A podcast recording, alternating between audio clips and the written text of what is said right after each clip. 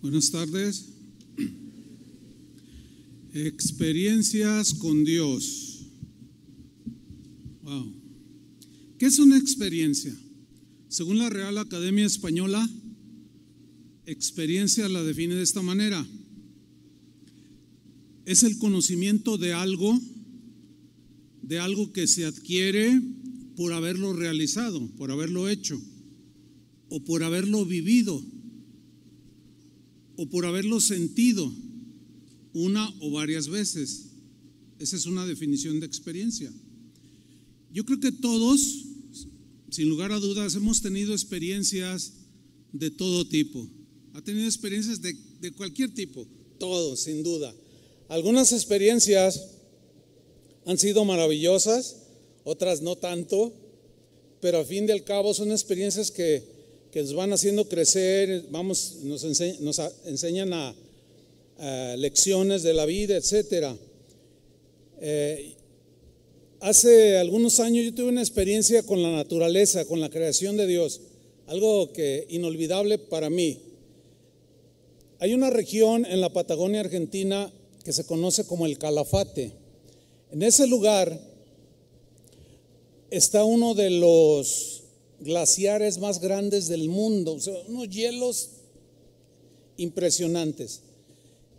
Y estábamos por ahí en ese lugar admirando la, la naturaleza y de pronto vimos delante de nuestros ojos caer un pedazo de hielo del tamaño de un edificio de 10 pisos caer enfrente de nosotros, no sobre nosotros, ¿eh? si no estuviera aquí, sino enfrente de nosotros a una distancia como de unos 500 metros, caer de una manera estruendosa, una maravilla natural que dicen que pocos, a pocos se les es dado verlo en vivo, pues nosotros tuvimos esa experiencia. Para mí fue impactante, inolvidable. Cuando yo tenía 14 años, 1970, vi jugar con estos ojos al que es considerado por muchos el mejor jugador del mundo, a Pelé. Me tocó verlo en vivo, me tocó ver que metió goles enfrente de mí, yo lo tuve enfrente a ese hombre. ¿Cuántos de ustedes vieron a Pelé jugar en vivo en, en el 70? Uno, dos, tres, cuatro. Ya ven, los demás no saben lo que es. Esa experiencia, bueno, yo la tuve y... Mm, pero, pero no hace mucho tuve una experiencia deportiva increíble. Vi al Atlas campeón. y no solo campeón, bicampeón. Bueno, eso es toda una experiencia, hermanos, porque Todavía yo no nacía cuando ellos habían sido campeones, ¿verdad? Entonces, al verlos, que después de 70 años obtienen un bicampeonato en un solo año, esa es toda una experiencia deportiva. Algo bonito se siente aquí. Porque esa experiencia, para volverla a vivir, van a pasar 700 años, ¿eh? Pero son experiencias que unos tienen de un tipo, de otro tipo. Eh, tuve una experiencia traumática, así como lo oye, un camión urbano, colectivo, repleto de gente, me atropelló, pasó encima de mí y aunque usted no lo crea, no sufrí una sola fractura. La gente que iba en el camión que bajó, yo los oía que gritaban y decían, ya lo despedazó. Sí me lesionó, tengo las marcas, pero fue una experiencia, en ese tiempo yo no era cristiano y dije, no, yo creo que algo, algo, para algo quedé en esta vida. Yo no sabía, nunca había oído de Cristo, pero ahora entiendo, pero fue una experiencia para mí. O como aquella corriente en el mar que me arrastró entre dos a tres kilómetros yo sé lo que es ser arrastrado por una corriente marina en el mar. Es algo aterrador, aunque sé nadar, sé bucear, o sea, todo lo que usted quiera, pero fue una experiencia aterradora. Yo sentí que mi vida dependía de un hilo. Fue toda una experiencia. ¿Alguno de ustedes ha sido arrastrado por la corriente del mar? Uno, dos, tres, cuatro, cinco, seis. O sea, no todos. para mí fue una experiencia este, terrible, ¿no?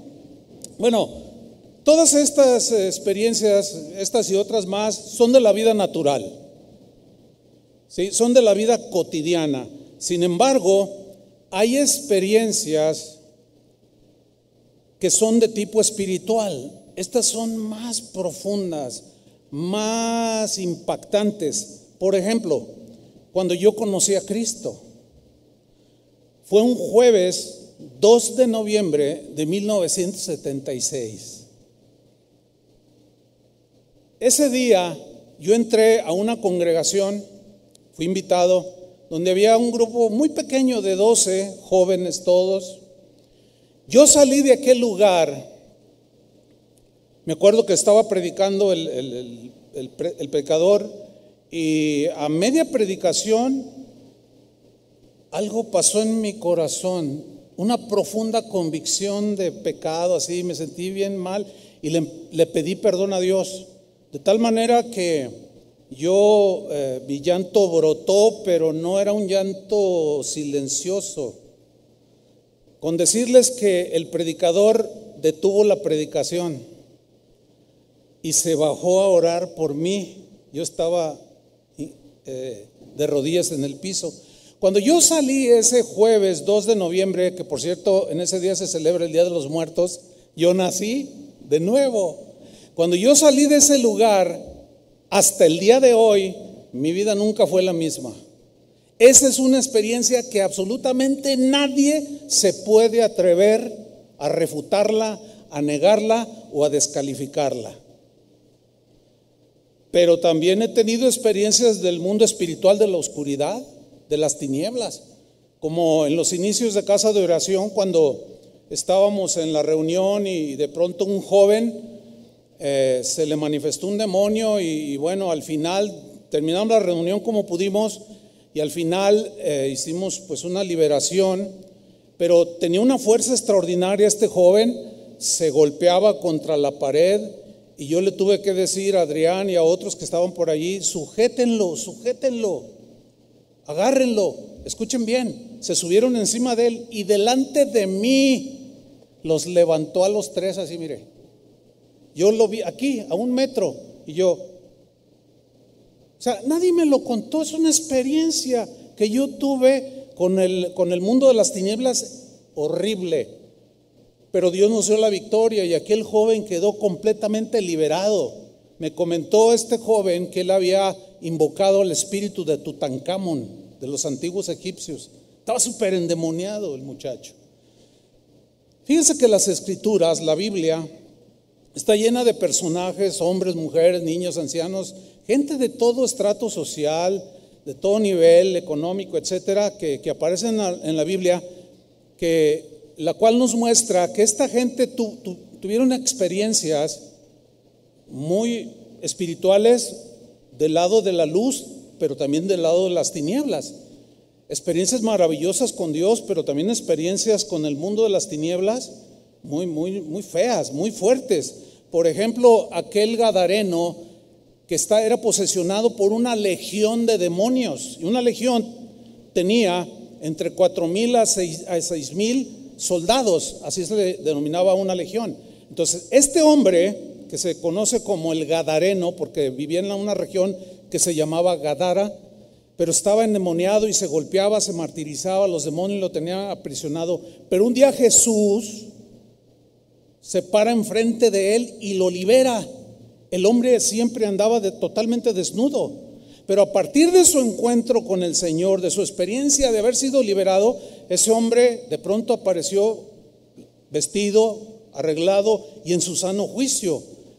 Este hombre había sido prisionero del poder de las tinieblas, pero el poder de la luz, el poder de Jesús, lo liberó. ¿Quién, ha tenido una experiencia semejante en este lugar? ¿Habrá alguien que cuatro mil demonios dentro? Lo dudo. Pero eso fue una experiencia muy particular de este hombre que el, Evangelio lo narra. Pero hay otras más, como aquel paralítico al que Jesús se le acerca y le dice, ¿quieres ser sano? Y él le dice, sí, quiero ser sano. Levanta tu cama y vete. Y aquel hombre le cree a Jesús y se levanta y toma su camilla y se va.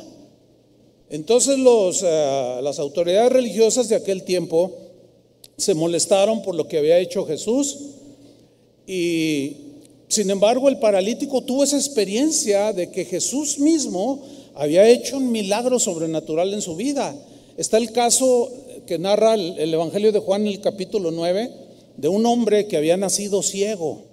Un día Jesús se acercó a él y dice que escupió, así dice, escupió e hizo lodo. ¿Ha leído esa parte?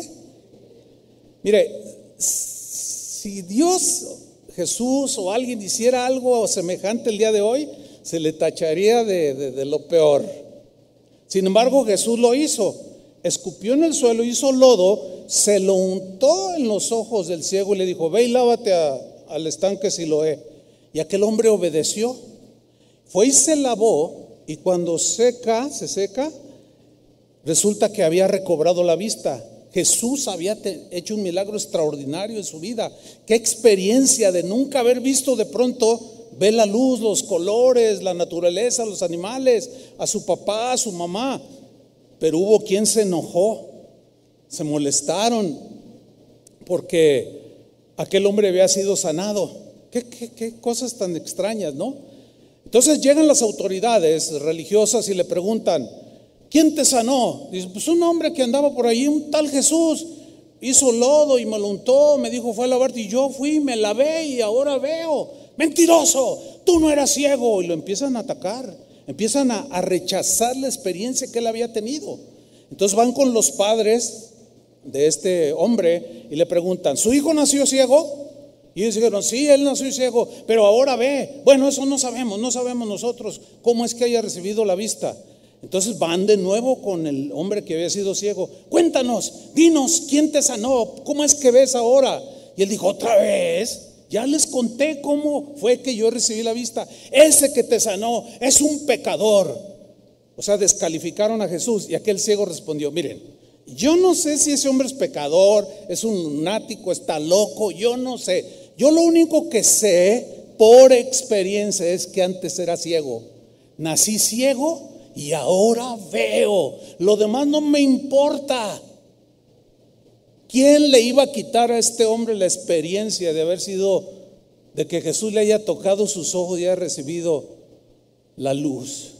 Pablo mismo, en una de sus cartas, narra una, una experiencia fuera del mundo natural. Dice, conozco a un hombre, refiriéndose a él, no sé si fue en el cuerpo o, salí del cuerpo, pero ese hombre, o sea, él, fui al paraíso de Dios. Fui a donde Dios habita. Fui al tercer cielo. Esa experiencia él la contó porque la tuvo, la vivió. ¿Algunos de ustedes ha ido al paraíso? Yo no. Pero Pablo sí fue. ¿Quién se atrevería a negar o a decir y a descalificar a Pablo, no, no, fumó algo, tomó algo, está loco. Bueno, el día de hoy Pablo sería descalificado por muchos que niegan experiencias genuinas con Dios. Ahora bien, hay un conocimiento de Dios que es puramente intelectual. Es decir, es un conocimiento que se adquiere a través del estudio teológico, académico, etcétera. O sea, estudiando. Tú puedes aprender, tener conocimiento de cualquier materia, lo mismo es con Dios. Tú lees la Biblia, lees libros de teología y vas adquiriendo un conocimiento intelectual. Este conocimiento, que viene por medio de estudiar, de escudriñar, es importante, sí. Pero en muchos casos, en algunas personas, solamente se queda en el puro conocimiento intelectual. No hay experiencias palpables con Dios. No hay vivencias transformadoras que marquen sus vidas, pero tienen un conocimiento de este tamaño. Un conocimiento así, puramente intelectual, sin experiencias, sin vivencias, puede llegar a congelar el corazón de la persona.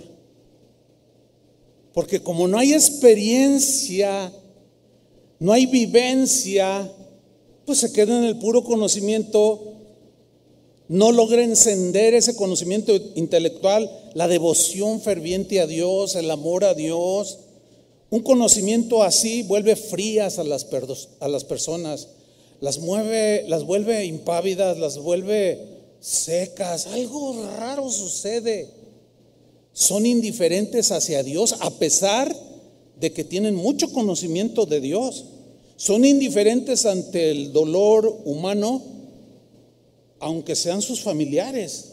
Son fríos, calculadores. ¿Se acuerda de, la parábola del buen samaritano? Que golpearon a un hombre, lo robaron, lo dejaron medio muerto, y pasó un sacerdote. Y de una manera tan indiferente, fría, despreciativa, lo miró y pasó de largo. Ese sacerdote tenía un profundo conocimiento intelectual acerca de Dios. Después pasó un levita, e hizo lo mismo, fríos de corazón, duros, pero con un conocimiento de este tamaño. Así hay muchos que se dicen cristianos. Tienen mucho conocimiento, pero no tienen experiencias con Dios. No tienen experiencias cotidianas de su vivir espontáneo, eh, sencillo con Dios. No lo tienen. Hay cristianos que niegan que pueda haber experiencias de este tipo con Dios. Los hay, abundan en, YouTube. Otros niegan que Dios haga milagros en la actualidad. Otros de manera pues un poco más agresiva niegan aún que los dones del Espíritu Santo sigan operando el día de hoy. Ellos argumentan que fue para el tiempo de los apóstoles y dicen muchas cosas. Otros dicen que Dios ya no habla hoy. Cuando escuchan que alguien dice, Dios me dijo, se burlan. Ah, mira este, dice que Dios le habló. Dios ya no habla, dicen. ¿Por qué? Porque Dios ya habló en las escrituras. Es verdad. ¿Ustedes creen en las escrituras? Ahí está escrita la palabra de Dios. Yo, esa es una verdad. Dicen una verdad, pero falta el otro lado de esa verdad. Acuérdense que las verdades de Dios siempre tienen el lado A y el lado B. ¿Cuál es el otro lado A? Si Dios ya habló, quedó plasmado en las escrituras. Es importante anotar esto. Pero, entonces, ¿qué hacemos con Romanos 8:14? Cuando dice, porque todos los que son guiados por el Espíritu de Dios, estos son hijos de Dios. ¿Qué vamos a hacer con eso que dijo Jesús respecto al Espíritu Santo cuando dijo yo no los dejaré huérfanos, les enviaré otro consolador? Él los guiará, Él les recordará las cosas que yo les he enseñado, Él los va a dirigir, los va a consolar. No lo entristezcan, dijo Pablo. Es decir, hay, si es cierto que la palabra de Dios lo que Dios dijo está escrito, allí lo tenemos ya. No podemos añadirle ni quitarle. Pero, ¿cómo vamos a obedecer el mandato de ir y predicar el Evangelio a toda criatura? Si no fuera porque el Espíritu Santo nos dice de manera particular a qué lugar vas a ir a predicar. ¿Me estoy explicando? Por ejemplo, cuando Dios me llamó para iniciar una nueva obra, lo que hoy es casa de oración, pero yo no lo tenía contemplado así. Mis planes o lo que yo sentía en mi interior era irme a predicar a mi familia, ir a, mi tierra, San Luis Potosí, y allá iniciar una obra. Pero Dios me habló, sí, me habló, así como lo oye, me habló y me dijo, no, allá no, te vas a quedar aquí en Guadalajara. Oiga, pero eso no dice en la Biblia. Ah, pues, pues, ¿Cómo lo va a decir? Oiga, pues Guadalajara todavía ni existía cuando, cuando pasó esto. O sea, hermanos, necesitamos ser entendidos en la palabra de Dios. Ahora, esto ha provocado, el negar todas estas cosas ha provocado que algunos cristianos minimicen las experiencias sobrenaturales con Dios. Algunos desprecian las vivencias y las experiencias personales que algunos han tenido con Dios, argumentando que no son importantes, que lo más importante es la palabra de Dios. Yo mismo en este púlpito estuve insistiendo sobre esto años atrás, de que es más importante fundamentarla, en, que nos fundamentemos en la palabra de Dios, que escudriñemos la palabra de Dios, que estudiemos la palabra, que amemos la palabra y que las experiencias son subjetivas y es la verdad. Sin embargo, siguen siendo experiencias. Estoy totalmente de acuerdo en que lo más importante en la vida de un cristiano es la palabra de Dios. ¿Están de acuerdo con eso? Claro, porque sin ella no hay fundamentos, no tendríamos fundamentos de nuestra fe en Cristo. No sabríamos cómo funciona una iglesia, no sabríamos cómo tratar con el prójimo, no sabríamos un montón de cosas. Por consiguiente, lo más importante en la vida de un cristiano es la palabra de Dios. No solo de pan vivirá el hombre, sino de toda palabra que sale de la boca de Dios. Entonces es, es importante, fundamental. Sin embargo, sin embargo, las escrituras también están llenas de casos de personajes que tuvieron experiencias y tuvieron vivencias que tocaron y transformaron sus vidas. Hermanos, todos los extremos son malos. El equilibrio es la mejor posición en la que podemos estar nosotros. Porque hay quien tiene un conocimiento intelectual que es importante, fundamental en la palabra, sí, y está acá, ¿verdad? Pero no tiene experiencias, o sea, no vive la palabra, no experimenta lo que conoce y sabe de Dios. Entonces, ¿por qué? Porque minimiza. No, no, no, no. Para mí lo importante es la palabra de Dios. Sí, pero, pero, pero su vida se torna fría, se torna insípida, sin, como, eh, como si estuviera muerto en vida. Es una cosa muy extraña que sucede. Pero también está el otro extremo. Hay gente que está en la búsqueda de experiencias personales, experiencias espirituales, pero no hacen caso de la palabra de Dios. Eso yo lo denuncié por un tiempo, hace algunos años atrás, de que tenemos que llegar a un equilibrio, porque hay lugares donde, donde empiezan a alabar a Dios y pues es bien emocionante, ¿o no? O, o, o, ah, es padrísimo, poco no? O sea, es, no es tan gratificante alabar a Dios y, expresarle a Dios alegría, que estoy contento de que Él sea mi papá, tantas cosas bonitas, ¿no? Que hay dentro de la alabanza.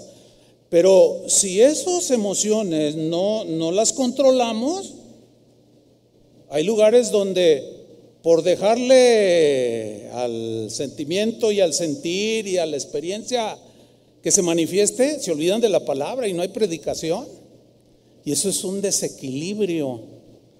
Eso no, ninguno de los dos desequilibrios son buenos. Hay que tener un balance. Hay que conocer por medio del estudio de la palabra lo más que podamos de Dios. Pero hay que vivir la palabra para tener experiencias con Dios. Vamos a ver algunos ejemplos.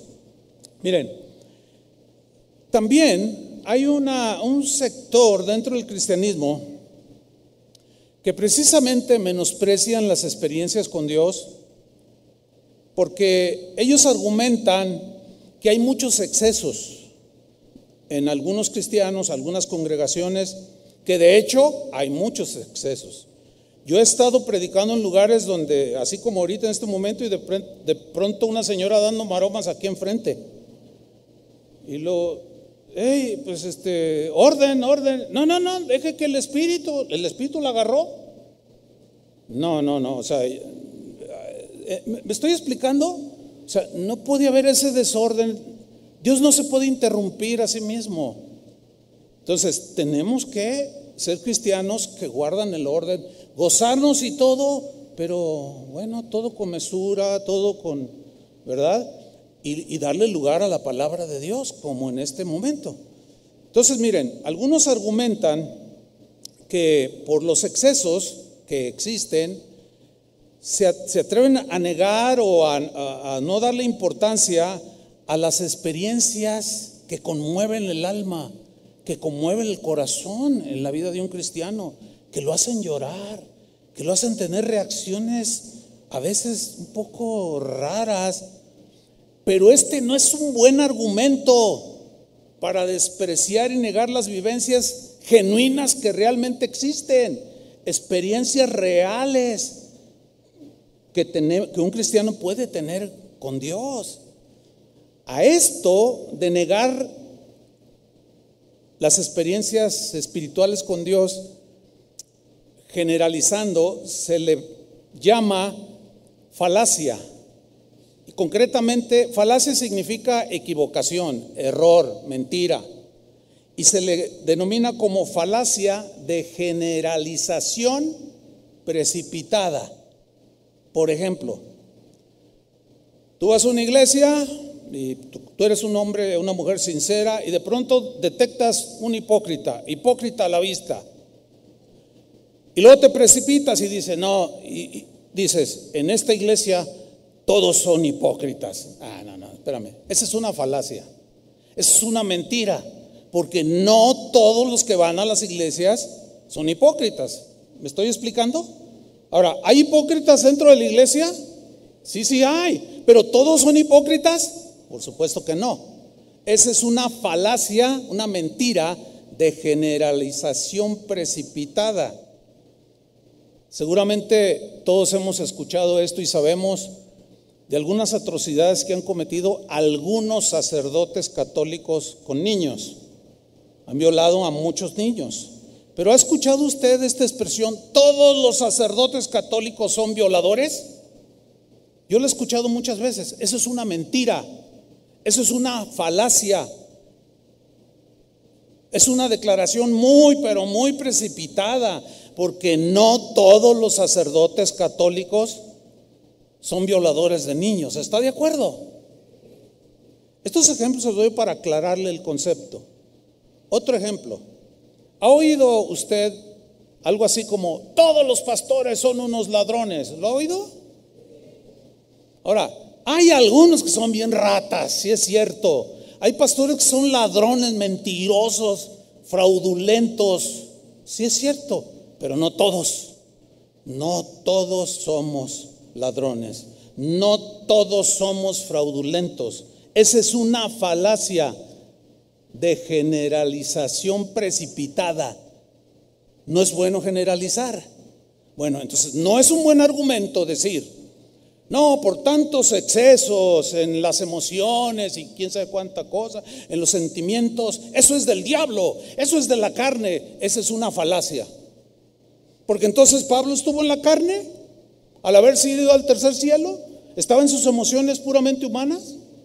O el paralítico que a lo mejor brincó porque nunca había caminado. Ay, ay, no es para tanto, ¿para qué brincas? No es para tanto. Sí, como no, ¿verdad? O el ciego que ya veo y todo tocaba. Ay, ay, ay, no exageres.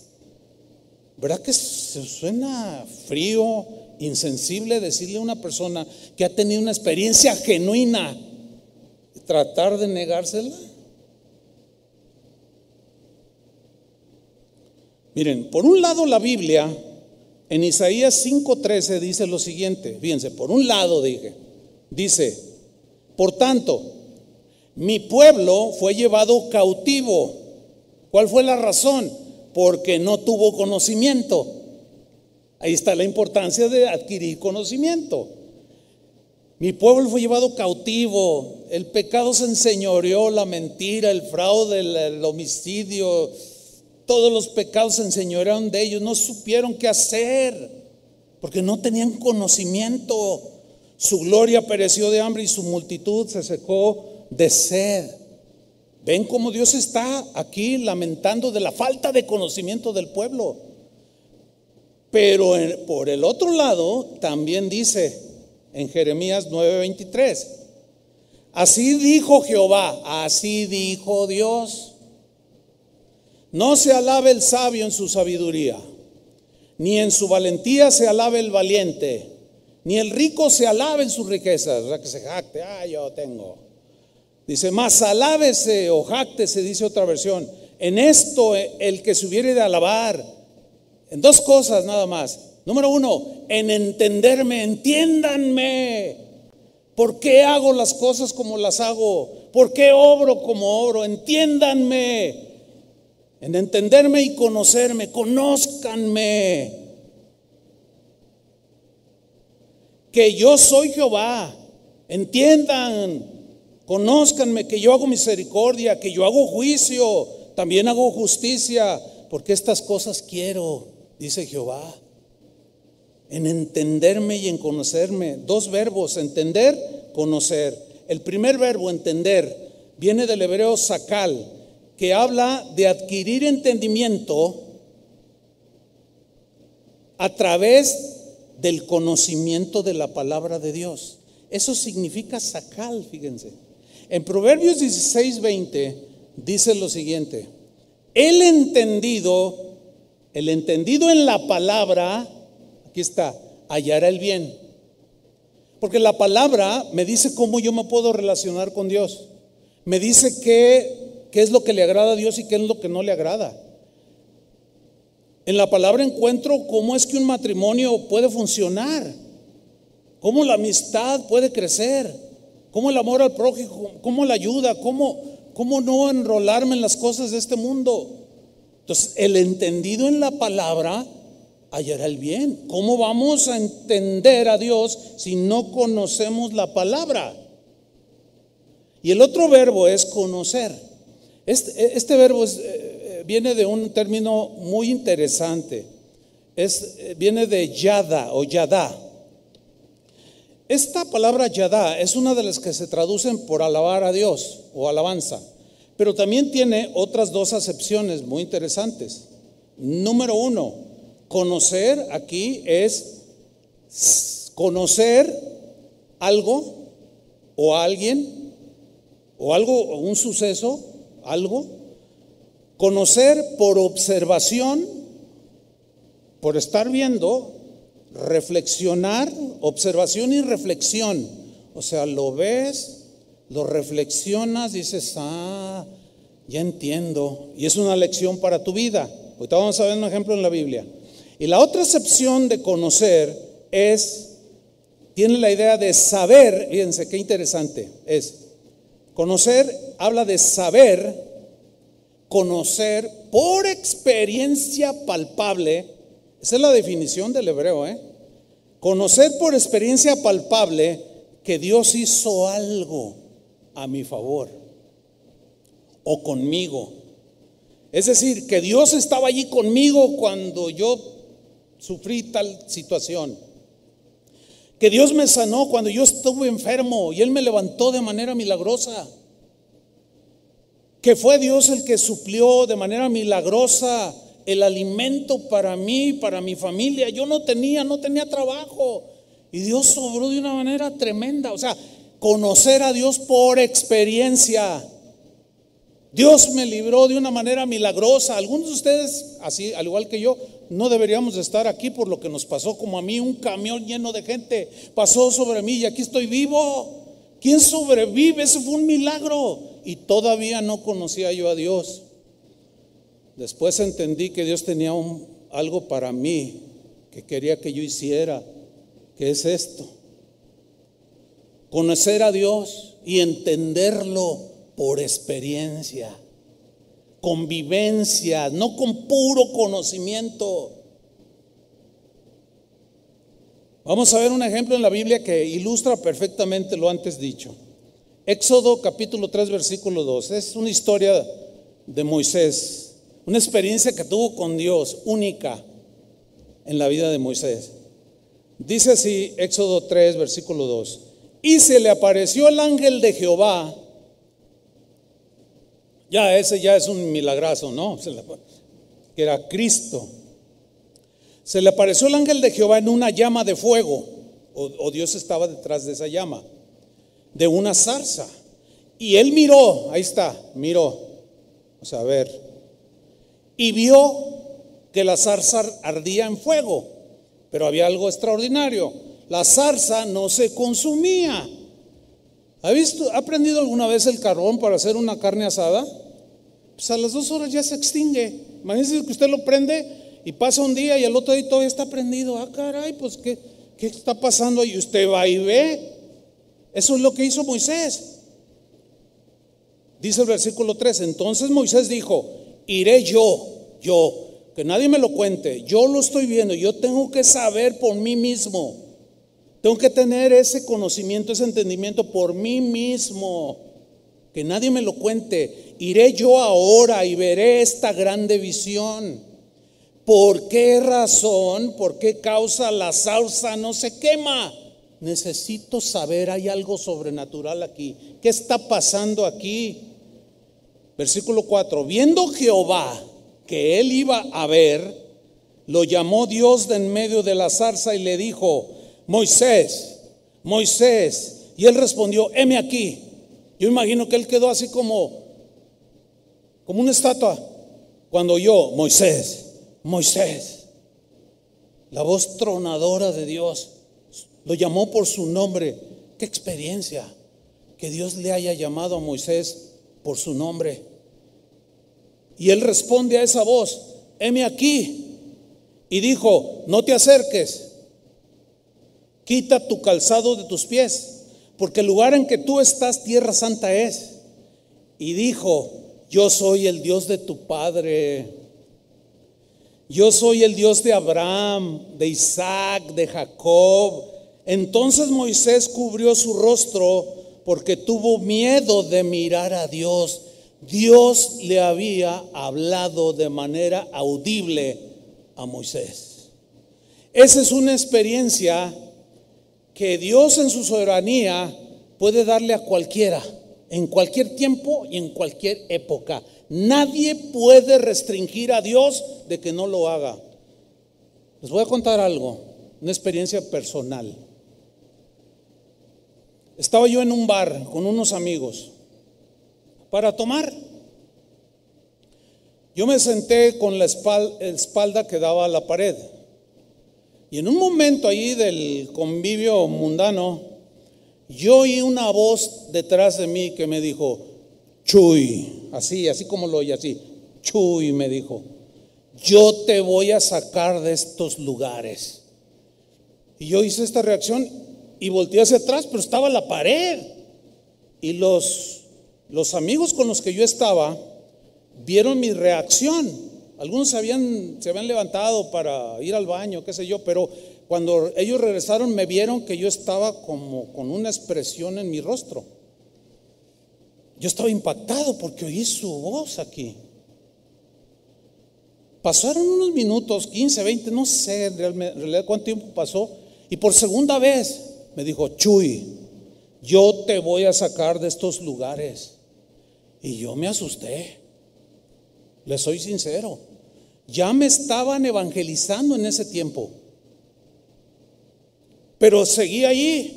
Ya no estaba a gusto y volví a, escuchar por tercera vez la voz atrás de mí. Chuy, yo te sacaré de estos lugares. Escúcheme bien. Desde ese día en que yo me convertí un 2 de noviembre de 1976 hasta la fecha, jamás he pisado un antro de ese tipo.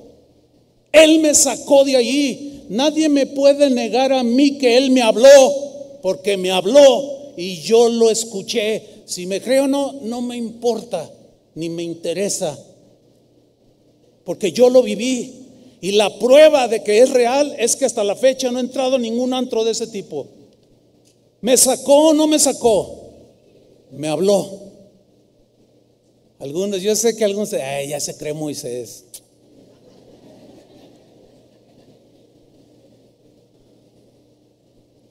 Hay un profeta de los considerados por el pueblo judío, de los más pues, respetados por, por, lo amplio de su ministerio. Hay varios, pero uno de ellos es Elías. Les quiero hablar una historia muy interesante de este profeta llamado Elías. Resulta que Dios le dice que se encuentre con una viuda que era muy pobre. Pero vamos a leerlo. Está en Primera de Reyes capítulo 17 versículo 2. Vino a él palabra de Jehová. O sea, Dios le que a, a Elías, Dios le que, dígalo, Dios le habló. Digo, para los que se burlan de que, ay, sí, Dios le habló, Dios ya no habla, dicen. Dios es un Dios de vivos, hermano, no se pasen de vivos. Vino palabra de Jehová, Dios le habló a Elías y le dijo, apártate de aquí, vuélvete al oriente y escóndete en el arroyo de Kerit, que está frente al Jordán. Beberás del arroyo. Y yo he mandado, lea bien, yo le dijo el Señor, yo he mandado a los cuervos que te den allí de comer.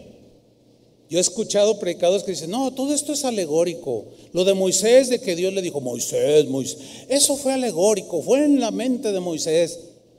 Qué duros de servir.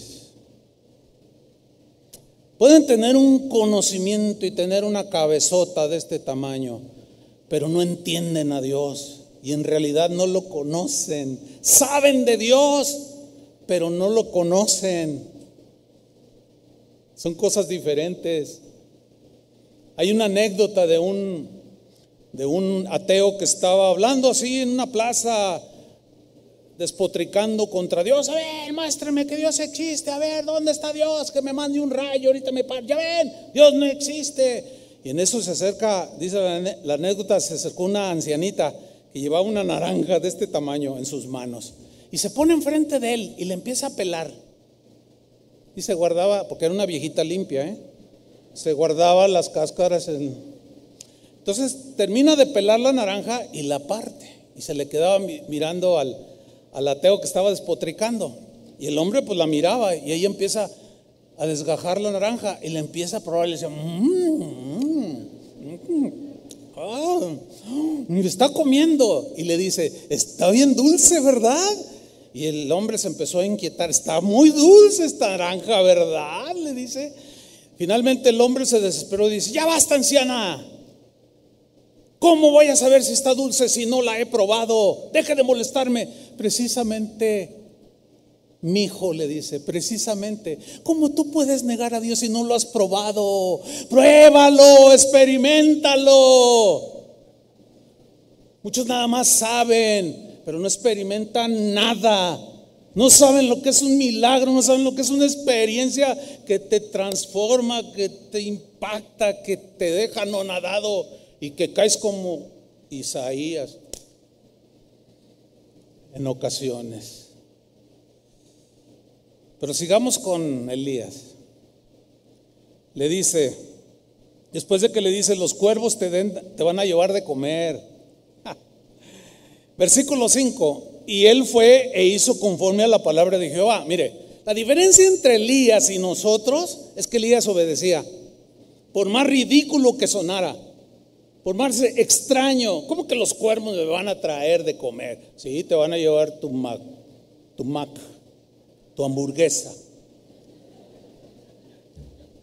La gran diferencia entre Elías y usted, que está ahí sentado, y yo, que estoy aquí parado, es que él sí le creyó a Dios que los cuervos en esa escasez lo iban a alimentar. Él sí le creyó. La diferencia entre usted y nosotros y Elías es que nosotros no le creemos y vamos y pedimos prestados para comer. Esa es la gran diferencia. No dejan que Dios se manifieste. No dejan que Dios te pruebe que Él está allí al cuidado de ti. Y van y se endeudan. Y con intereses de 120% al año. Increíble. Pero eso sucede. Él hizo conforme a la palabra de Jehová. Fue, pues se fue y vivió junto al arroyo de Querit que está frente al Jordán. Y los cuervos le traían pan y carne, por la mañana. Mire, esto no es alegórico, como algunos teologuillos por ahí dicen. Esto es alegórico, es simbólico, es metáfora. No, no, no, no inventen.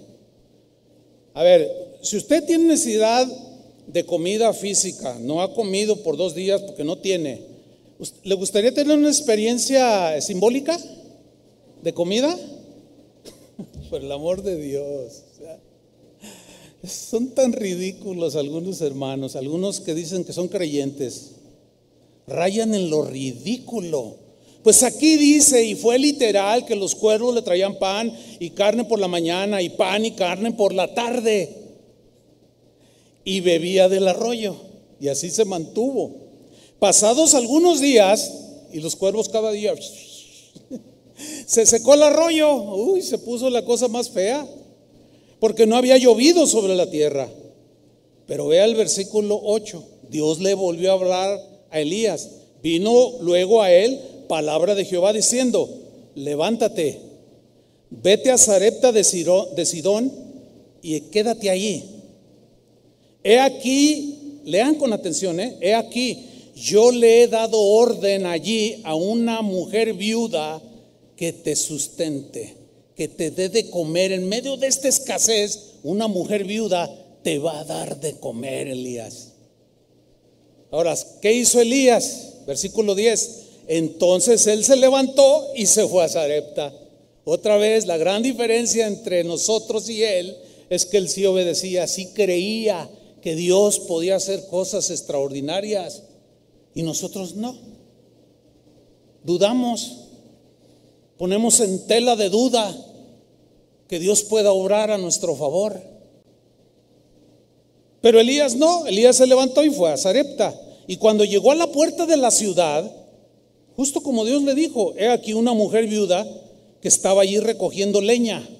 Acuérdense que dice que Dios ya le había hablado a la viuda, voy a enviar a un, a un hombre, lo vas a alimentar. Ahora, fíjense en la condición en que estaba esta mujer. ¿eh? Ella había recibido una orden. He aquí, eh, se levantó y fue a Sarepta. Cuando llegó a la puerta de la ciudad, estoy en el versículo 10, He aquí una mujer viuda que estaba allí recogiendo leña. Y él la llamó y le dijo, te ruego que me traigas también, eh, eh, perdón, te ruego que me traigas un poco de agua en un vaso para que beba. Acuérdense que ya no había agua. ¿De dónde sacó el agua la, la mujer? No había agua en el arroyo. Pero ella le llevó, una, le llevó agua. Y yendo ella para traerle el agua, él la volvió a llamar. Hay una versión que le dijo, espera, espera. Y él le dijo, te ruego que me traigas también un bocado de pan en tu mano. Ahora, acuérdense que Dios le había dicho a esta viuda que iba a sustentar a este profeta. Le iba a dar de comer y de beber. Y ella le respondió en el versículo 12, vive Jehová tu Dios, que no tengo pan cocido Solamente un puñado de harina tengo en la tinaja y un poco de aceite en una vasija.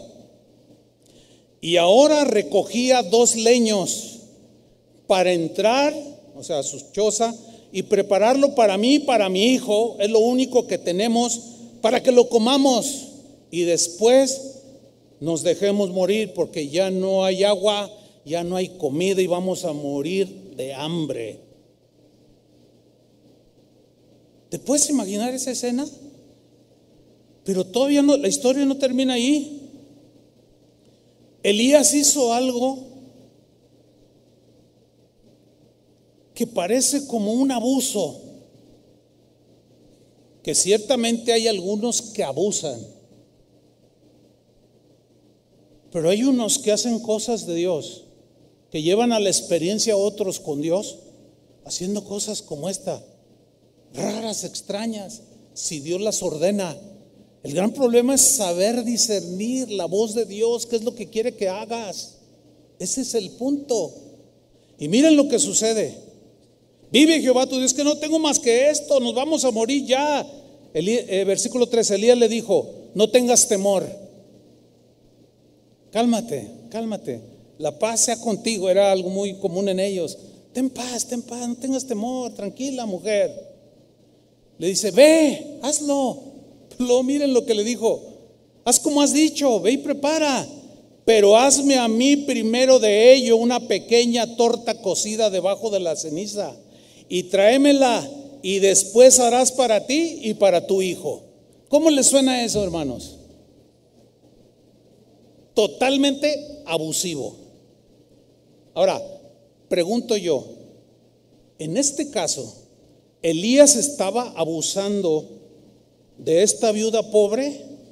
o Dios iba a hacer algo a través de Elías para bendecir la pobreza, o en medio de la pobreza, bendecir a esta mujer y multiplicarle lo que compartía con el profeta.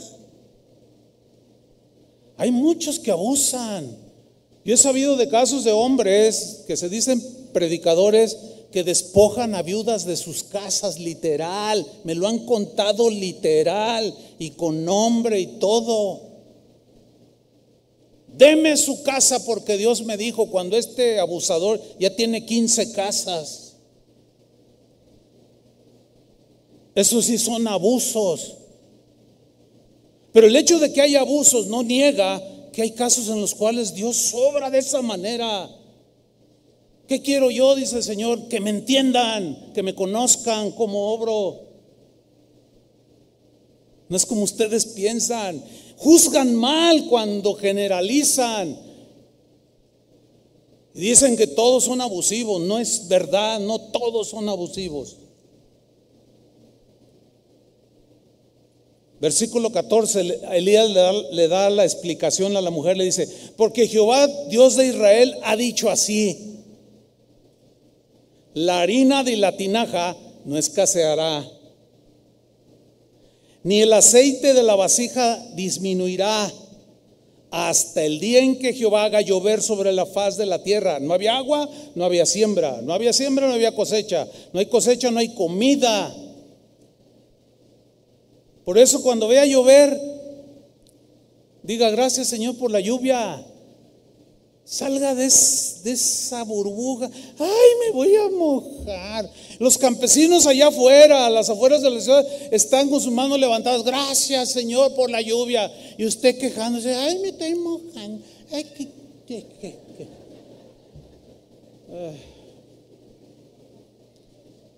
Estamos muy desubicados.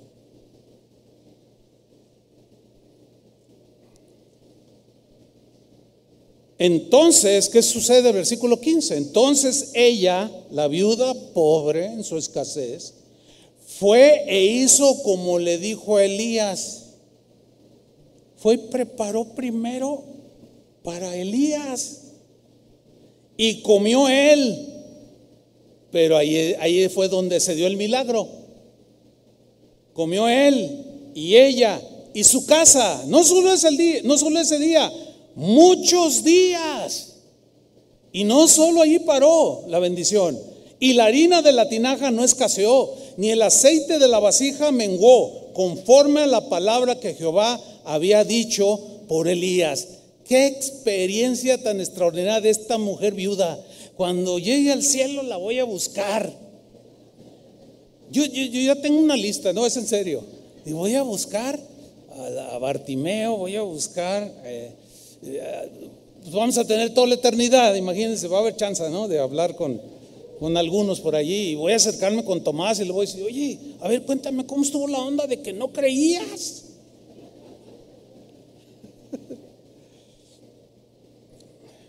¿Cuál fue la diferencia entre esta viuda pobre que Dios le dice, dame a mí primero, porque Elías era el representante de Dios? En realidad era darle a Dios. La gran diferencia entre esta viuda y nosotros es que ella sí obedeció. Por eso experimentó. Porque obedeció la palabra de Dios. Si usted no obedece la palabra de Dios, no espere experiencias de este tipo con Dios.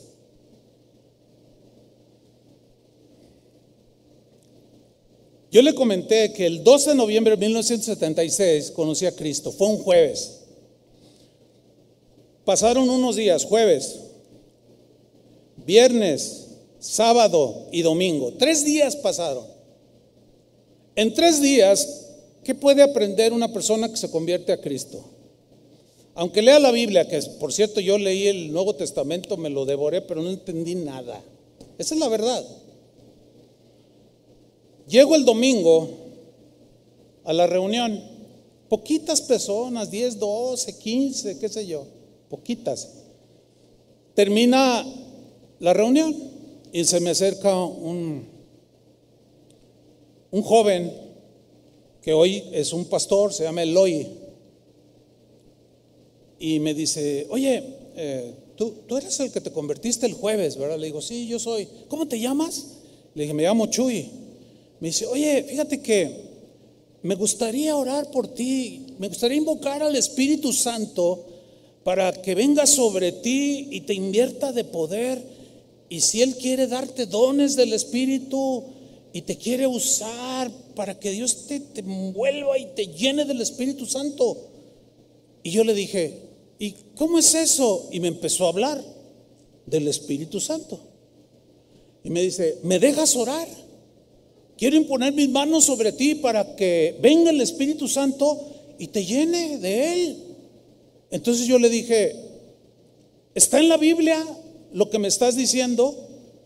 Sí, ya te leí, pero mira, y me siguió leyendo. Entonces yo le dije, si está en la Biblia, sí lo quiero. Y yo me hinqué casi automático. Él no me dijo nada, yo me hinqué. Él se distrajo dejando la Biblia en una silla. Y cuando yo me lo tengo aquí tan presente, cuando él voltea y me ve hincado y con las manos así, este, tuvo una reacción. Entonces se acerca, pone sus manos sobre mí y empieza a invocar al Espíritu Santo. Empieza a orar en el nombre de Jesús y empieza a invocar al Espíritu Santo. Señor, llénalo con tu espíritu, dale, dale dones, dale poder. Me acuerdo perfectamente. Yo cerré mis ojos, mis manos alzadas yo no sabía absolutamente nada de que una paloma era símbolo del Espíritu Santo. Y cuando yo cerré mis ojos, yo vi una visión. Vi una paloma que a lo lejos venía volando hacia mí. Todos hemos visto cómo una paloma aterriza. Ellos, hacen sus alas así cuando vuelan. Pero cuando aterrizan hacen esto para minorar la fuerza de la velocidad y posarse. Cuando yo la tengo, esa paloma, muy cerca de mí, hace esto y de pronto se posa en mi cabeza, en esa visión, en esa experiencia. Y en el momento que se posa sobre mí, yo empiezo a hablar en un lenguaje extrañísimo. Él me explicó el hoy que era un don que el Espíritu daba a algunos de hablar en otras lenguas. Desde ese día hasta el día de hoy, yo hablo en lenguas. Dios me dio ese don. Nunca usted me va a oír hablar públicamente en lenguas, a menos que haya un intérprete y no, no, no se da así conmigo, pero yo oro en lenguas. Nadie me puede negar a mí que yo tuve esa experiencia. Hay quien se atreve de manera temeraria a decir, ese es del diablo, dicen. Eso ya no está vigente, fue solo para el tiempo de los apóstoles y argumentan un montón de, de cosas. Pero mire, vamos a, vamos a analizar el punto. Mire, invocamos el nombre de Jesús, invocamos al Espíritu Santo. Jesús, Jesús dijo en, una, en el Evangelio, si alguno le pide el Espíritu Santo, mi Padre se lo va a dar, le vamos a dar el Espíritu Santo. Entonces, esto está en Mateo. Y nosotros invocamos el nombre de Jesús y el Espíritu de Dios. Ahora, si yo estoy en mi casa, en la, en la parte de abajo, y mi esposa está en la planta alta, y yo le digo, Vicky, y me contesta doña Chole, la de enfrente. A ver, a ver. ¿Sucede así en la realidad, en lo cotidiano, en lo normal y en lo lógico? que yo diga Vicky y doña Chole me responda, ¿me hablas? ¿Sucede o no? Dígalo. Pues es obvio que no. Entonces, ¿cómo se atreven algunos a decir que una experiencia como esa que yo tuve, nadie me la contó, que fue el diablo el que vino a reposar sobre mí, que fue una obra de Satanás? Dios tenga misericordia de esa gente. Porque invoqué el nombre de Jesús, invoqué a Jesús, invoqué el Espíritu Santo y me dio uno de sus dones. Y hasta la fecha, hablo en lenguas. Yo adoro a Dios en lenguas. Y en mis momentos a solas con Dios yo oro en lenguas. A veces, a veces sueño que estoy orando en el idioma y a veces orando en lenguas. Es algo muy, muy especial. Algún día enseñaré sobre este, este tema. Por ahí hay algunas enseñanzas, ¿eh? ya sobre eh, los dones del Espíritu Santo. ¿Se acuerdan de, de Tomás? Después de que Jesús muere, lo entierran y resucita. Los discípulos van con, se reúnen y aparece Tomás todo agüitado. Tomás, el Señor ha resucitado. ¿A poco? Sí, lo vimos, ¿verdad, Pedro? Sí, lo vimos. Este, Juan, sí, está vivo, Tomás. No, no es cierto, me están tomando el pelo, están muy emocionales, ¿eh? Se están sobrepasando, no dejen que las emociones los, los, este, se les suban y exageren. Están viendo mal. ¿De cuán fumaron, Pedro? ¿De cuál tomaron? ¿Qué pastillas alucinógenas tomaron o qué? No están mal. Yo lo vi en la cruz. Tomás está vivo. Que no. ¿No crees? No. Haz- Es más, yo voy a creer si meto mis manos, pongo mis dedos en sus llagas y meto mi mano en su costado y de repente dice que entró Jesús donde estaban sin abrir la puerta y entró y todos lo vieron y le dijo, Tomás, ven para acá, extiende tu mano, mete tus dedos ahí. Ahora imagínense a Tomás. Ahora, el hecho de que él no creía no significaba que él no había resucitado. ¿Están entendiendo? El hecho de que alguien no crea no significa que Dios no siga haciendo obras portentosas. Y le tocó, se descubre aquí, Jesús le dice, mete tu mano, métela. Sí, métela. La mete y el momento cae. Señor mío y Dios mío. Le dice, Tomás, no seas incrédulo, sino creyente. ¿Por qué dudas? ¿Que no te dije yo que iba a resucitar en algo tan fundamental que es la resurrección de Jesús para un cristiano y no creerla, Tomás? Porque me tocaste, porque me viste, creíste. Pero más bienaventurados son los que cree- creen sin haber visto, sin haber tocado. Tendrán una experiencia todavía más poderosa. Y tú porque me tocaste y porque me viste, has creído. Pero esa experiencia, ¿quién se la quita a Tomás? Dios en su misericordia quiso hacerlo así con uno de sus discípulos. ¿Por qué no va a volver a hacerlo así? ¿Quién se atreve a decir que el Señor no puede hacer lo mismo o cosas todavía más increíbles para la mente humana?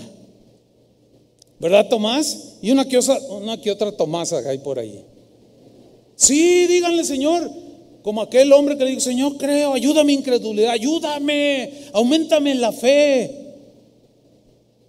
No te quedes en el puro conocimiento. Sí, ve como Moisés, investiga por qué la zarza no se consume y pregúntale a Dios y ayuna y ora y espera que él obre. Y dejo de predicar si no se te revela Dios. Y esas experiencias nadie te las va a poder quitar, hermano. Nadie. Ni el teólogo más brillante del siglo XXI te va a poder quitar eso. Porque hay, hay, hay cada hermanito por allí. Cuando yo te- eh, estábamos en la formación, en el seminario bíblico, éramos estudiantes de ese seminario, teníamos todos los días un devocional. Era entre las 6 de la mañana a las 8 de la mañana. Habían sido invitados un matrimonio de pastores que iban a enseñar, el pastor iba a enseñar a los alumnos, a todos nosotros. Y en ese devocional en la mañana, pues todos nos convocaron y él hablaba en inglés, lo traducían al español. Yo me acuerdo que yo estaba sentado a la mitad del, del- salón, había como entre 120, 150 personas.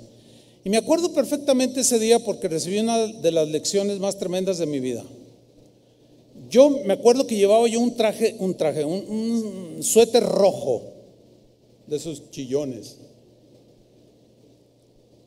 Y el hombre estaba hablando en ese devocional y estaba explicando acerca del Espíritu Santo, de cómo guía, cómo reparte dones, como da muchas cosas muy maravillosas, sobrenaturales, para ministrar a otros. Y él empezó, el hombre empezó a decir que iba a orar por nosotros y que no sé qué. Y yo lo estaba oyendo y empecé a pensar, no, no, no, esto, no, no, no, se me hace que es puro, puro cuento.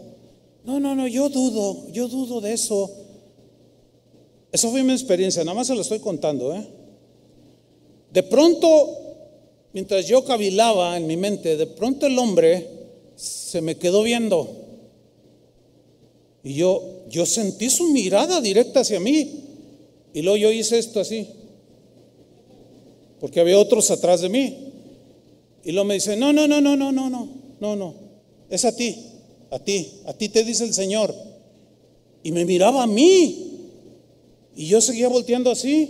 Me dice, no, no, no, el del suéter rojo, no voltees, no voltees a otro lado. A ti te dice el Señor, así como lo oye, hermano. Así te dice el Señor. Tú dices en tu corazón que dudas, que no crees, y me empieza a decir todo lo que minutos antes yo había pensado. Dios me desnudó. Yo estaba, ¿qué es esto? Este, este, este cuate es un adivino. No, no era ningún adivino. Hay un don del Espíritu Santo, de conocimiento profundo, de discernimiento de espíritu, que Dios le, puede revelar a la persona lo que está pensando la otra. Y me desnudó todito. Y aquel hombre dijo, mira, me dijo, extendió su mano y dijo, mira, Dios no es ningún exhibicionista, pero para nada. Pero en esta ocasión, dice, nunca he hecho esto. Pero Dios me dijo que lo hiciera. Él te va a demostrar su poder. Porque Él quiere que creas, me dijo. Porque Él te quiere usar. Y extendió su mano. Nomás hizo así, Señor, tócalo. Cuando Él extendió su mano, mira hermano, como si alguien me hubiera golpeado aquí el pecho, así. Me golpeó de tal manera, y aquí está mi esposa de testigo,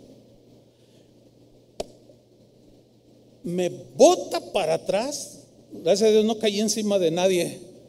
Fue algo totalmente imprevisto, involuntario, nada trabajado, nada manipulado. Y yo caigo al piso boca arriba. Ese no fue lo impactante, sino lo impactante fue que yo sentía que alguien tenía su pie sobre mi cuello. Yo no miraba a nadie. Los estudiantes que estaban a mi alrededor testificaron después que me vieron que yo luchaba como queriéndome quitar algo del cuello. Cuando yo quiero levantarme no puedo y el, y el pie me prisionaba, no me lastimaba, pero no me dejaba parar. Y oí la voz de Dios que me dijo, cree, cree. Y yo dije, sí Señor, creo, perdóname, y yo quiero ser un hombre de fe, un hombre que cree que puedes hacer y harás. Y me levanté de aquella experiencia, hermano, inolvidable para mí. Fue una de mis primeras lecciones, hermano. Me identifiqué con Tomás después de haber recibido el Espíritu Santo, experiencias tremendas, y todavía me pongo a dudar. Yo le puedo contar muchas experiencias que no es en sí la palabra, solo la ilustran y la confirman de que en las señales seguirán a los que creen. Pero esa voz retumba en mí, no dudes, solo cree. Más adelante pasó otra experiencia que quizás ya la han escuchado ustedes. Llegó un predicador invitado misionero, era una conferencia misionera. Había misioneros de varias partes, misioneros de México, de otras partes. En esta convención eh, le tocó hablar a un misionero. Entonces él empezó a contar cómo Dios los había traído de Estados Unidos a México, a la zona de Guerrero, a la sierra de Guerrero. Y empezó a contar cómo habían evangelizado, cómo habían sido perseguidos, amenazados, golpeados, eh, pero que ellos se, se firmes. Y de pronto contó un testimonio bien tremendo.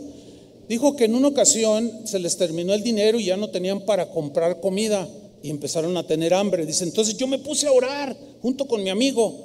Dice, y el Señor me habló, dijo, Dios me habló y me dijo, vayan a la ciudad y yo les diré estando allí qué es lo que sigue que ustedes hagan. Y mi amigo y yo que está aquí dijo, bajamos de la serranía, llegamos a la ciudad, en Tasco, en Guerrero, nos sentamos en la plaza principal y estamos ahí esperando, yo, Señor, Señor, y enfrente de donde estábamos había un restaurante. Dice, y yo me quedé viendo y Dios me habló y dijo, levántate con tu amigo y métanse a ese restaurante y coman todo lo que quieran, que yo me encargo de que la cuenta sea saldada. Y yo estaba allí como usted oyendo la historia, ¿no? ¿Y qué pasó luego? Dice, entonces le dije aquí a, a Peter, le dice, vente, sígueme, ¿Qué, vamos a hacer? Vente, vente, vamos a entrar a ese restaurante, vamos a comer todo lo que queramos, porque Dios me dijo que Él se va a encargar de pagar la cuenta. Algo parecido a lo que le dijo el, Dios a Elías con la viuda. Tú vas a comerlo, dile que porque quiero, quiero bendecirlo. Y, y el otro, ahí un poco avergonzado escuchando la historia, dice, no, no, no, no, no, yo no, no, vente. ¿Cómo que Dios te dijo? Dios me dijo, estoy convencido, Dios me abrió. Vente. Y entramos, nos sentamos al frente el uno al otro y yo pedí. Y el otro, no, pues que un vasito de agua. Y no, pues que un panecito. Dice, no, pues si me meten a la cárcel por un pan, me dejan salir, pero a ti te van a meter a la cárcel. No dudes, le decía, no dudes, cree. Dice, yo comí, comí, y el otro nomás se le caía la baba. Se le agua la boca. Termino de comer y llega la hora de la verdad. Mesero, mesero, deme la cuenta. Se acerca el mesero y dice, ¿la cuenta, señor? Ya está pagada. ¿Cómo? Dice, sí, mire, un hombre que, aquel hombre que está allá sentado, ah, ya no está. Bueno, había un hombre sentado ahí atrás que me dijo, mire, lo que esos dos hombres se coman, todo lo que coman yo lo pago. Y por cierto me dejó una buena propina, ya está pagada la cuenta. Y el otro se quedó. Y le dice, ¿ves? ¿Por qué dudaste? ¿Por qué dudaste? Y el otro se quedó pues impactado, pero triste a la vez. Y yo estaba ahí sentado como usted oyendo la historia y dije, ah". así como algunos de ustedes cuando oyen cosas, ah". a mí se me hace que está exagerando el pastor, o como otros que leen la Biblia, es alegórico, es alegórico. Ya estaba yo de dudoso. Y así quedó. Pasaron unas semanas y fui a mi tierra, San Luis Potosí, a visitar a mi familia para hablarles de la palabra de Dios. Llegué a la casa de los abuelos, pero no estaban. Y con la vecina encargué mi maleta y dije, ya sé lo que voy a hacer, que tenía hambre. Voy a ir a comerme unas tortas, que cuando usted vaya a San Luis Potosí, aquí tenemos unos de San Luis Potosí, ¿verdad? ¿Ustedes son de San Luis? Bueno, ahí hay unas tortas que se llaman las tortugas. ¿Ya las ubicaron o no? no, la señora no, porque se quedó así. Delicios, no sé si todavía existan. Estoy hablando de 1978, 79, qué sé yo. Muchos años de esto que estoy contando. Voy, me meto, estoy comiéndome una torta y luego otra y Dios me habla y me dice, ¿tú crees que yo te puedo pagar la cuenta? Y yo, no, bueno, Señor, este, yo traigo dinero. ¿Para qué te esfuerzas en hacer un milagro? No, así no le dije. No, pero, pero le dije, no, Señor, pero, pero yo traigo dinero para pagar. No es necesario. No, no te pregunté si traes dinero. Te pregunté que si tú crees que yo puedo pagar tu cuenta. Yo le dije, no, pero yo traigo dinero. Bueno, llegó la hora de pedir la cuenta. Mesero, ¿me da la cuenta? Y se acerca el mesero. La cuenta, su cuenta ya está pagada, joven. Le digo, ¿qué? Dice, sí, mire, semejante a lo que testificó el misionero. Un señor que estaba ahí sentado, allá no está. Me dijo, todo lo que ese joven se coma, yo lo pago. Exactamente igual. ¿Y por qué Dios quiso hacerlo así? Para que crea. ¿Entiende? Porque él, él quería, quiere, quería manifestarse a mi vida, quiere manifestarse a tu vida, quiere que tú lo pruebes que para Él no hay nada imposible. Quiere que tú lo experimentes, que ya nadie te cuente, que ya nada más, ay, qué bonito el Evangelio, qué bonita la predicación, ay, qué bonito. Y sigues en las mismas, hundido en tu miseria, hundido en tu mediocridad y no pasa nada, tu matrimonio a punto de tronar. Y tú dices, ay, qué bonitas historias de la Biblia. ¿Y dónde está tu experiencia? ¿Y dónde está tu vivencia? ¿Y dónde están los cuervos que llegaron a, a alimentarte? ¿Y dónde está esa viuda pobre? Que se atreve a, creerle a Dios. Qué lección me dio el Señor, hermano. Es más, hace tres semanas, dos semanas estábamos aquí en Ocotlán, mi esposa y yo, predicando en una congregación de casa de oración que está creciendo allí en Ocotlán. Y fuimos a desayunar. ¿Y qué creen? Fíjense, está con esa. me da la cuenta, no, ya está pagado. ¿Quién pagó? Pues, pues, un joven. ¿Quién es ese joven? ¿Quién sabe? Pero ¿quién está detrás de ese joven? Y yo nomás dije, gracias Señor. Denle un aplauso al Señor.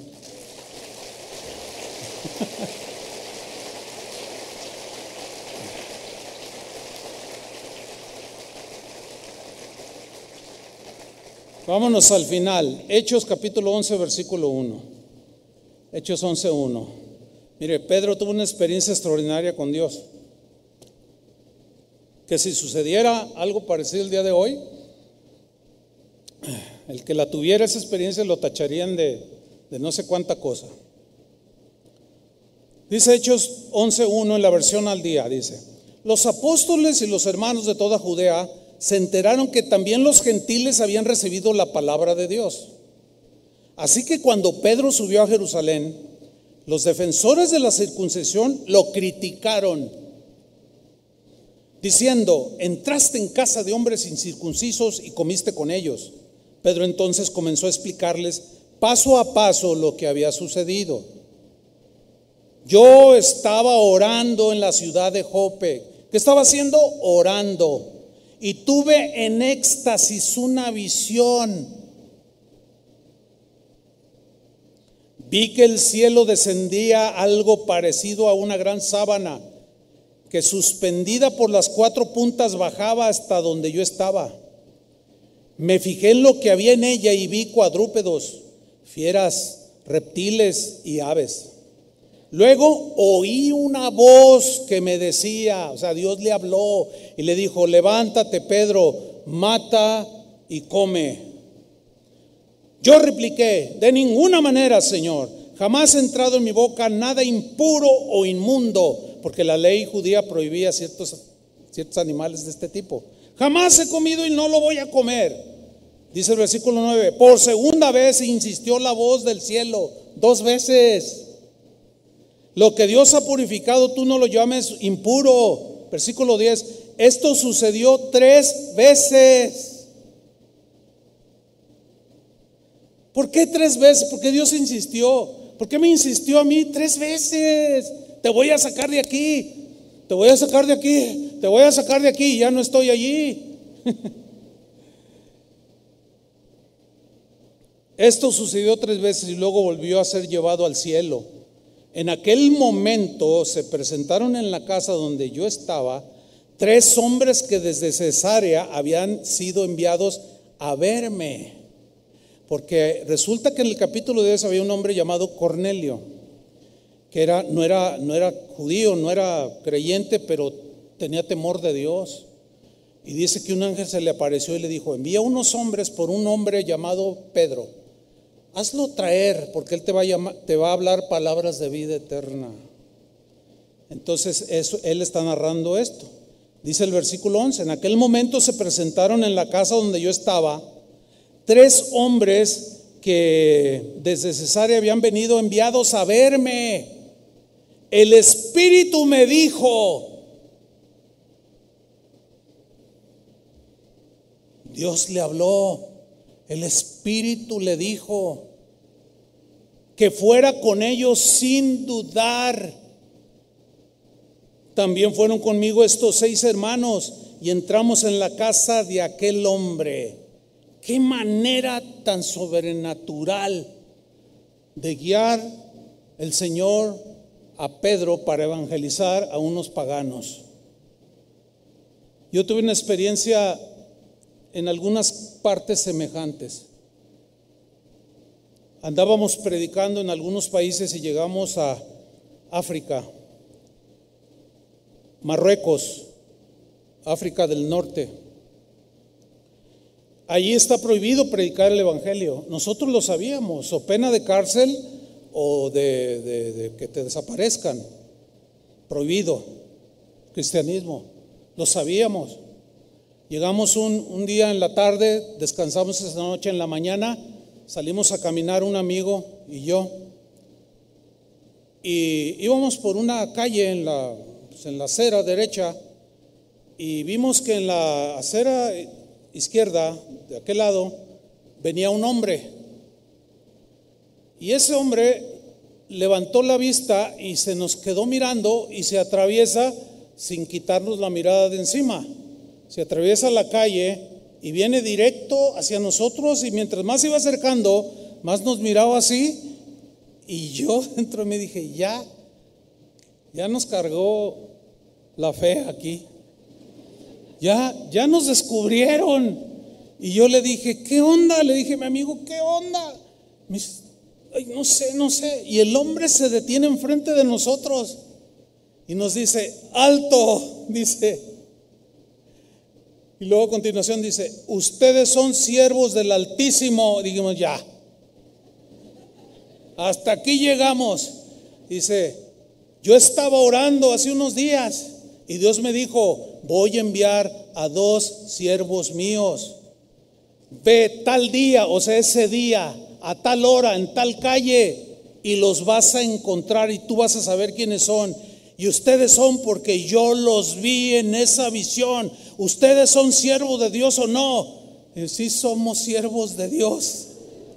Pues ustedes van a predicar hoy, esta noche. Fuimos y predicamos durante cuatro horas y yo prediqué y luego mi otro amigo y luego yo otra vez y luego él otra vez y alabábamos a Dios y predicaba otra vez cuatro o cinco horas estuvimos allí. Nadie me puede decir que no existe eso. Todo aquel que se atreva a decir que son tonterías, están ofendiendo a Dios, están entristeciendo al Espíritu Santo, por eso están secos. Por eso no tienen fervor, por eso no, por eso sus vidas tienen un conocimiento de ese tamaño, pero están vacíos, no conocen a Dios, niegan toda experiencia sobrenatural con Dios, niegan los milagros de Dios, niegan todo. Dios tenga misericordia de esos hermanos. Y le pido a Dios que se revele como lo ha hecho de manera soberana, con muchos que, que lo niegan, que, que no, ni siquiera lo buscan, pero dicen, ay, soy teólogo. Y Dios se les revela y se les aparece en persona. Y ojalá y Dios en su soberanía tenga, tenga bien hacerlo con algunos por misericordia, para que no sean creyentes incrédulos, que crean. Están, están anulando la fe de la gente. Se necesita una fe en estos últimos tiempos, una fe en un Dios todopoderoso que nos va a poder sacar de cualquier situación, por más complicada que sea, hermanos. Debemos de creer. No podemos dudar, no debemos dudar. Esa experiencia, ¿quién me la quita? Nadie me la quita, así como la conté, así sucedió. Sigo impactado hasta el día de hoy. Hechos 11:13, Él nos contó, sigue diciendo Pedro, cómo en su casa se le había aparecido un ángel que le dijo, manda a alguien a Jope para hacer venir a Simón Pedro, apodado Pedro, a Simón, apodado Pedro. Él te traerá un mensaje mediante el cual seréis salvos tú y tu familia. Cuando comencé a hablarles, ahí no terminó lo, lo maravilloso de la experiencia. Cuando comencé a hablarles, el Espíritu Santo descendió sobre ellos tal como al principio descendió sobre nosotros cuando estaban en Pentecostés, ¿se acuerdan el aposento alto? Entonces recordé lo que había dicho el Señor. Juan bautizó con agua, pero vosotros seréis bautizados con el Espíritu Santo. Por tanto, si Dios les ha dado a ellos el mismo don que a nosotros, al creer en el Señor Jesucristo, ¿quién soy yo para pretender estorbar a Dios? Por favor, ya no estorben a Dios los tomases. Por favor, los predicadores que niegan todo esto, que se burlan, que se ríen, por favor, dejen de estorbar a Dios. Han entristecido el Espíritu Santo, lo han apagado y esos son los que van a padecerla más difícil en estos últimos tiempos si no se arrepienten. Hermanos, obtengamos conocimiento. Eso solamente viene a través de la palabra. Ama la palabra, estudia la palabra, obedece la palabra, vive la palabra y tu vida estará llena de experiencias con Dios. ¿Por qué? Porque eh, es, algo natural, ni siquiera tienes que buscar las experiencias, se van a dar solas en tu caminar con el Señor. Esto provocará que la monotonía en tu vida desaparezca, que la frialdad desaparezca. Te van a criticar como a Pedro, te van a criticar como a Pablo, como, a Jesús mismo, pero nadie te podrá arrebatar esa experiencia o experiencias que tú tengas con el Señor que Dios bendiga tu relación con Dios, pero atrévanse a creerle a Dios, hermano. Amén. Gracias, Señor. Pónganse de pie. Dios es un Dios de vivos y no de muertos. Y vivimos por el Espíritu. Y si vivimos por el Espíritu, tendremos experiencias sobrenaturales. No son, no son, no son el fundamento, ciertamente. Pero no podemos negar que el creer en un Dios poderoso y vivo nos lleve a tener vivencias, experiencias conmovedoras, impactantes, que nos van a dejar asombrados. Levanta tus manos al Señor y dile, Señor, yo creo, ayúdame. Tal vez estás como Tomás, dudando. Pero afirma tu fe en el Señor, cree la palabra. Camina con el Señor cotidianamente, de manera espontánea, tú lo verás. Contarán un montón de testimonios y le hablarán a la gente. Yo no solo sé de Dios, conozco a Dios. Ya lo probé. No es un conocimiento intelectual. Dile, Señor, yo te quiero conocer no solo en conocimiento intelectual, sino quiero conocerte como te conoció y entenderte como te entendió Elías, como Pedro, como Pablo, como Jeremías, como David, como esos hombres y mujeres de Dios, como Moisés. Quizás si no quieres hablarme por mi nombre y en voz audible, está bien. Hay tantas cosas que yo puedo vivir contigo, Señor. Pero fortalece mi fe. Quiero acercarme a ti, Señor, cada día más y más en estos días, en estos tiempos que todo se avisora mal, cada día peor. Pero ese Dios que alimentó a Elías de manera sobrenatural lo va a hacer conmigo. Ese Dios que sacó a Sadrach, Mesad y Abednego del horno de fuego me sacará a mí. Ese Dios que libró a Daniel del, león, del foso de los leones, me librará.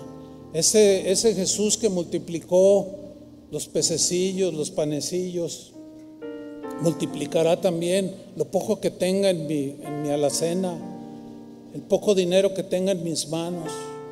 Ese es el Dios que servimos. Ese es el Dios que adoramos.